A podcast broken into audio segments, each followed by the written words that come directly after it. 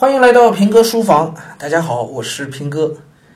哎呀，书房隔了好好多天了没有更新啊，嗯，很抱歉，为什么呢？这个也不能叫偷懒吧，我生病了，呃，感冒啊，这个嗓子实在是不太行，所以这段时间这个呃正常节目的更新是正常的在更新，但是录的量也少了啊。今天呢恢复了啊。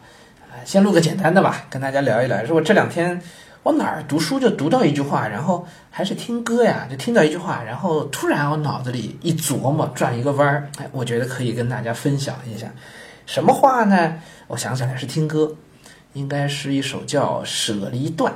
舍离段，那以前好像是什么《中国好声音》还是哪一个选秀节目里一个歌手唱的啊？里头有一句话叫“竹篮打水一场空”，竹篮打水。哎，挺有意思。我那天一听到啊，昨天还前天，我一听到这个，我脑子里就一转弯儿，“竹篮打水一场空”这话我们讲了那么多年了，从古说到今了，是吧？可是我觉得有问题，“竹篮打水”真的是一场空吗？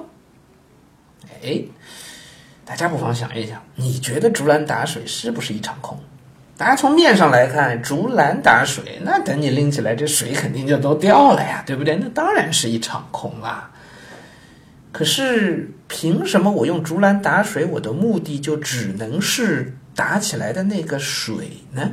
当你的目标发生一些变化的时候，你就会发现它可能不是一场空。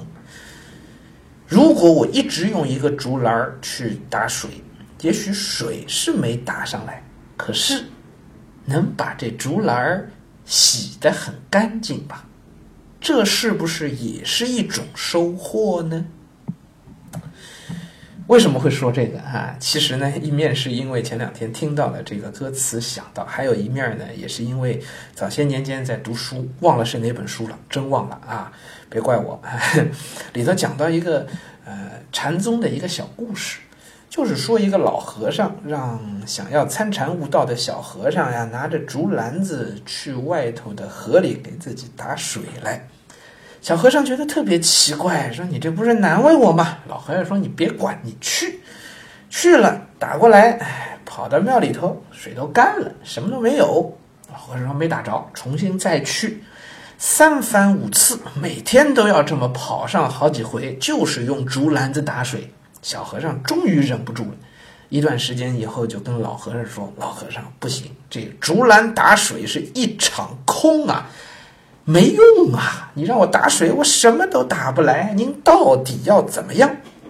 老和尚说：“啊，咱们做什么事情，眼光都不能仅仅只盯在那件事情上。